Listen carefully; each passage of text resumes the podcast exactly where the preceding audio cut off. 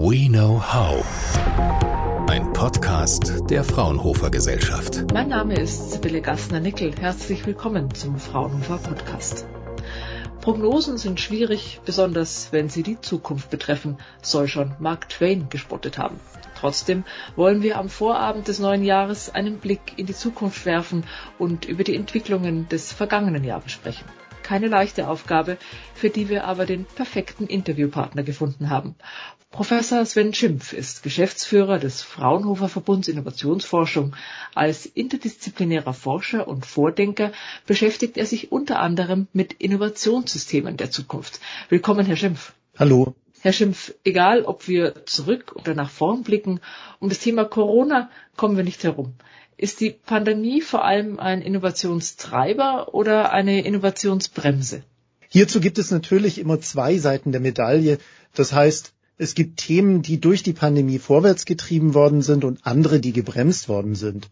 Als Beispiel für ein Thema, das sehr viel mehr Öffentlichkeit erfahren hat ähm, als davor, ist natürlich die Medizintechnik und äh, als Beispiel hier auch die mRNA-Technologie, die als Basisinnovation nach hinten raus wahrscheinlich wieder ganz neue Möglichkeiten im Umgang mit Krankheiten und äh, beispielsweise in der Krebsbekämpfung ermöglichen wird. Wenn Sie auf das Jahr 2021 zurückschauen, welche besonderen Innovationen kommen Ihnen denn da als erstes in den Kopf? Eine hatte ich ja schon genannt. Die mRNA-Technologie ist aus meiner Sicht ein wesentlicher Fortschritt, den wir hier gemacht haben in der Krankheitsbekämpfung. Aber ganz wichtig, äh, was mir in Erinnerung bleiben wird und äh, was wir wahrscheinlich auch mit in die Zukunft nehmen werden, äh, sind soziale Innovationen. Wenn Sie nur an die Begrüßung denken, Hände schütteln sieht man kaum mehr und auch in Zukunft werden wir sicherlich die neuen Arten der Begrüßung hier ähm, beibehalten. Das stimmt, man sieht kaum jemanden mehr, der Hände schüttelt und kommt sich auch schon fast komisch vor, wenn man eine Hand schütteln soll. Gibt es denn aber auch Innovationen, die durch Corona ausgebremst wurden oder die völlig an Bedeutung verloren haben? Oft ist es ja die Frage, wie viel Geld in eine Innovation gesteckt wird, um diese wirklich weiterzuentwickeln. Und natürlich sehen wir hier auch Bereiche, die gebremst worden sind. Das heißt, im Luftverkehr hatten wir einbrechende äh, Passagierzahlen und dementsprechend sind hier auch die ein oder anderen Innovationsaktivitäten zumindest mal gestoppt worden. Hier müssen wir sehen, ob die in der Zukunft wieder aufgenommen werden. Und wir haben einen ganz spannenden Schwerpunkt, der sich hier auch im Laufe der Pandemie herauskristallisiert hat.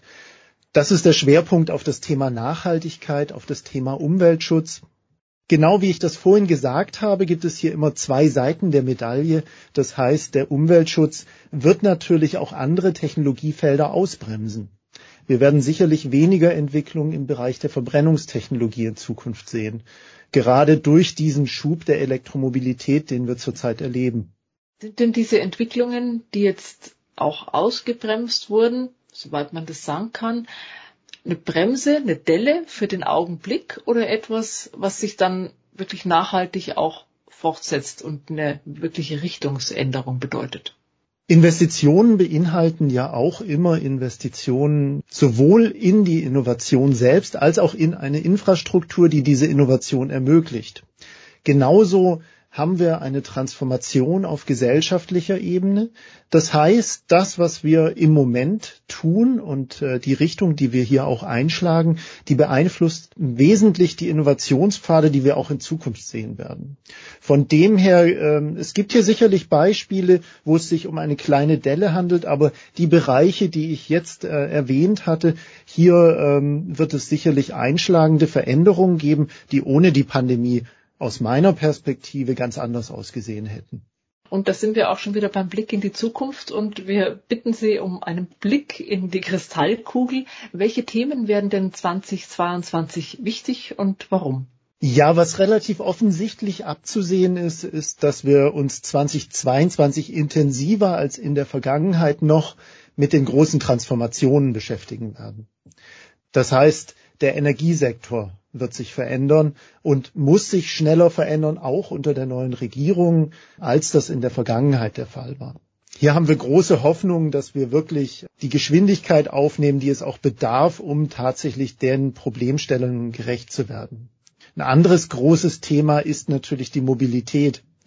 Dazu kommen Themen wie Stadtentwicklung und so weiter.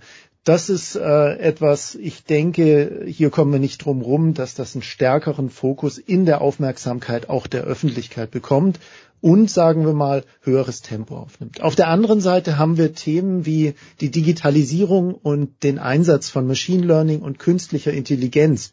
Hier haben wir große Fortschritte in den letzten Jahren gesehen und es ist eigentlich ähm, fast ja nicht zu negieren, dass wir auch in den nächsten Jahren hier ganz viele neue Anwendungen und äh, Weiterentwicklungen sehen werden. Die meisten Bereiche, die Sie angesprochen haben gerade, sind große Transformationen, die aber, sehe ich das richtig, alle unseren persönlichen Alltag auch sehr beeinflussen werden. Wo sehen Sie da vielleicht die größten Veränderungen im persönlichen Alltag? Aus meiner persönlichen Perspektive würde ich sagen, dass sich die Art des Arbeitens weiter verändern wird und hier ähm, der Zusammenhang, die Interaktion mit Computern oder auch künstlicher Intelligenz, das heißt intelligenten Systemen, sich komplett weiterentwickeln wird und in vielen Arbeitsbereichen das, die Art zu arbeiten, komplett verändern wird. Das kann beinhalten, dass Teilbereiche der Arbeit durch Maschinen übernommen werden. Es kann aber auch beinhalten, dass wir hier ähm, eine sehr viel bessere sehr viel zielgerichtetere Unterstützung sehen. Und das betrifft nicht nur produzierende Bereiche, sondern durchweg alle Arbeitsbereiche und natürlich auch die Wissenschaft. Auch der Innovationsprozess unterliegt der Digitalisierung. Und ähm, bei Fraunhofer sind wir hier schon dabei, sagen wir mal, zu überlegen, wie wir genau diese Themen künstliche Intelligenz und Machine Learning nutzen können, um unsere Innovationsprozesse effizienter, aber auch effektiver zu gestalten. Wenn wir auf die Innovationsprozesse schauen, dann ist vielleicht ein Indikator aus dem Jahr 2020 interessant, den das Fraunhofer Easy herausgegeben hat. Dort liegt Deutschland auf Platz 4 nach Singapur, der Schweiz und Belgien. Was kann Deutschland besser machen, um bei so einem Innovationsindikator weiter nach vorne zu rutschen? Der Innovationsindikator von Fraunhofer Easy aus dem Jahr 2020 hebt hier hervor, dass wir vor allem zwei Bereiche haben, wo wir in Deutschland besser werden können und sollten. Das beinhaltet auf der einen Seite die Risikobereitschaft. Ich denke, das ist keine Überraschung und ähm, hier wird an vielen Ecken daran gearbeitet, dass in Deutschland eine stärkere Risikobereitschaft in der Innovationskultur verankert wird und damit auch die größeren Innovationsschritte, das heißt Innovationen mit einem hohen Leistungsfortschritt im Vergleich zur Referenzlösung, aber auch mit einem hohen gesellschaftlichen Impact, dass genau diese Innovationen in Deutschland ähm, häufiger entstehen. Der zweite Punkt ist etwas, was unser Innovationssystem und vor allem das Wissenschaftssystem betrifft.